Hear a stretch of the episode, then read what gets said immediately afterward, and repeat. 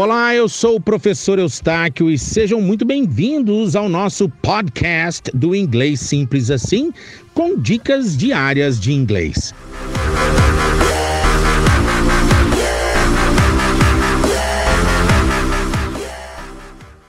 Em inglês, depois é after, mas nem em todas as situações você vai poder usar after. Olha só esse primeiro exemplo.